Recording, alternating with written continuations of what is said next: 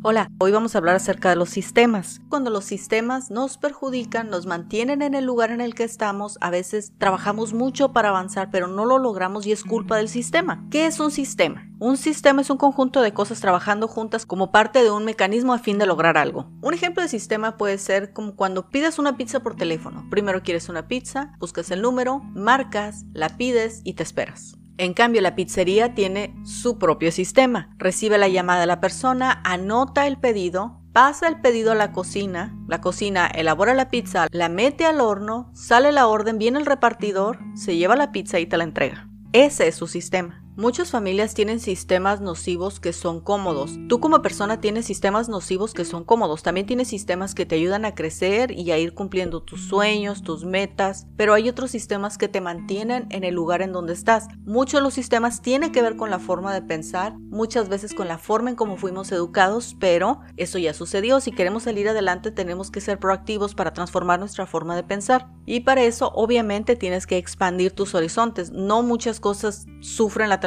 nada más de estar pensando que las cosas son diferentes. No, a veces tienes que ver que las cosas efectivamente son diferentes para que surja esta transformación de pensamiento y cambie tu creencia y cambie tu forma de actuar y de sentir. Una de las particularidades que yo he notado en esta generación, y lo puedes ver mucho en la publicidad, cuando ves cualquier tipo de publicidad te va a decir mucho cómo está la sociedad.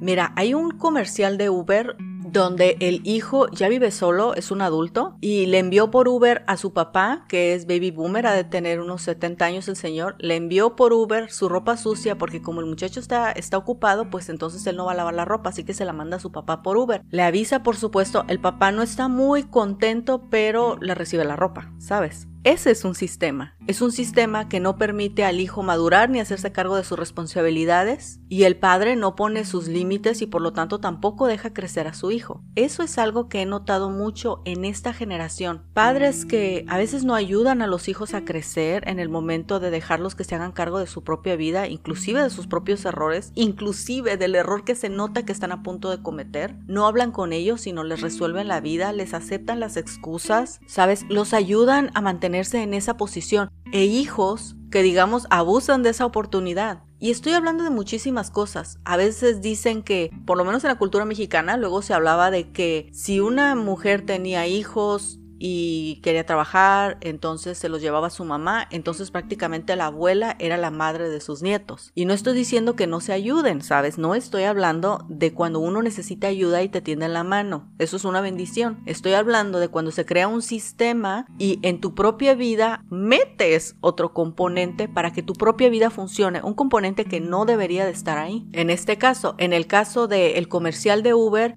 el hijo debe hacerse cargo de su propia ropa, porque si en este caso el hijo tiene dinero para pagar un Uber, no le está enviando a su papá la ropa sucia por un tema de dinero, sino a su papá lo mete en su mecanismo para que ahora él, en este caso, se haga responsable de la ropa sucia. Suena muy dramático, pero son pequeños sistemas donde atan a los padres con los hijos, en este caso al hijo con el padre, y no los permiten desarrollarse, sabes, como un adulto independiente y completamente responsable de su vida. Sé por supuesto que todos en algún momento necesitamos ayuda. No estoy hablando de eso, estoy hablando de cuando creas un sistema en donde metes a una persona a que forme parte de tu mecanismo para hacerse responsable de cosas que realmente no es responsable. De la misma forma, a veces nosotros aceptamos ser partes de un sistema en donde no deberíamos de estar. Otra cosa que he visto es los hijos que cuidan mucho de sus padres, eso está bien, obviamente, pero padres que no se quieren cuidar a sí mismos, entonces los hijos se convierten en los padres de sus padres. No estoy hablando de una persona de 90 años, una persona que es perfectamente funcional, pero no se quiere hacer cargo de su vida o de su salud, entonces tienen que entrar los hijos a ser padres de sus padres. Y repito, no estoy hablando de cuando se necesita algún tipo de ayuda especial, estoy hablando de cuando la gente no acepta que hay un sistema en donde está metiendo las personas donde no deberían de estar. Cada quien tiene su propia vida y tenemos que crear nuestros sistemas funcionales para nosotros. Y si necesitas ayuda, está bien, pero no asignarle a otra persona la responsabilidad de tu vida o la responsabilidad de que tus cosas funcionen. Tus cosas deben de funcionar porque tú las haces funcionar principalmente. Y deshacer los sistemas es algo sumamente difícil porque tiene que ver con que hay algo que está funcionando, algo que es cómodo para muchas personas. Recuerdo cuando yo comencé a estudiar marketing, una de mis maestras tenía hijos chicos, ¿sabes? Ella tenía como 35 años más o menos y sus hijos tendrían unos 5 años.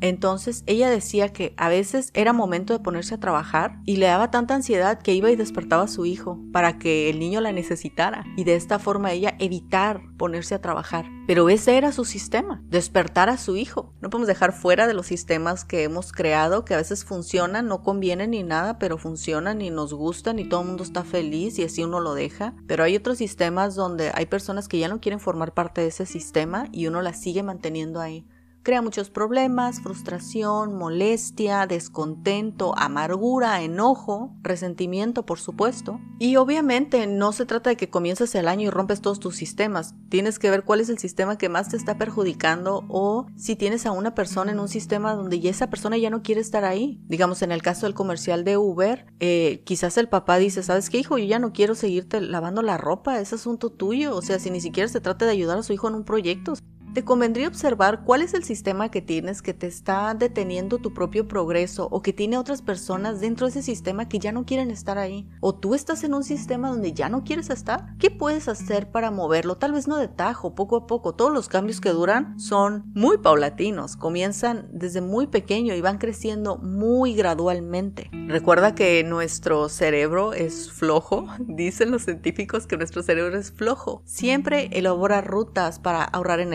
por lo que cuando uno quiere romper un sistema o cambiar un comportamiento, el cerebro se va a oponer, va a poner resistencia porque implica gastar más energía, así que todos los cambios tienen que ser tranquilos, paulatinos y verdaderamente si queremos vivir una vida más libre, más acorde a nosotros, a los sueños altos que tenemos para nosotros, las aspiraciones que tenemos, tienes que identificar los sistemas y hacer lo que tengas en tus posibilidades para cambiarlos. En fin, nos vemos la próxima.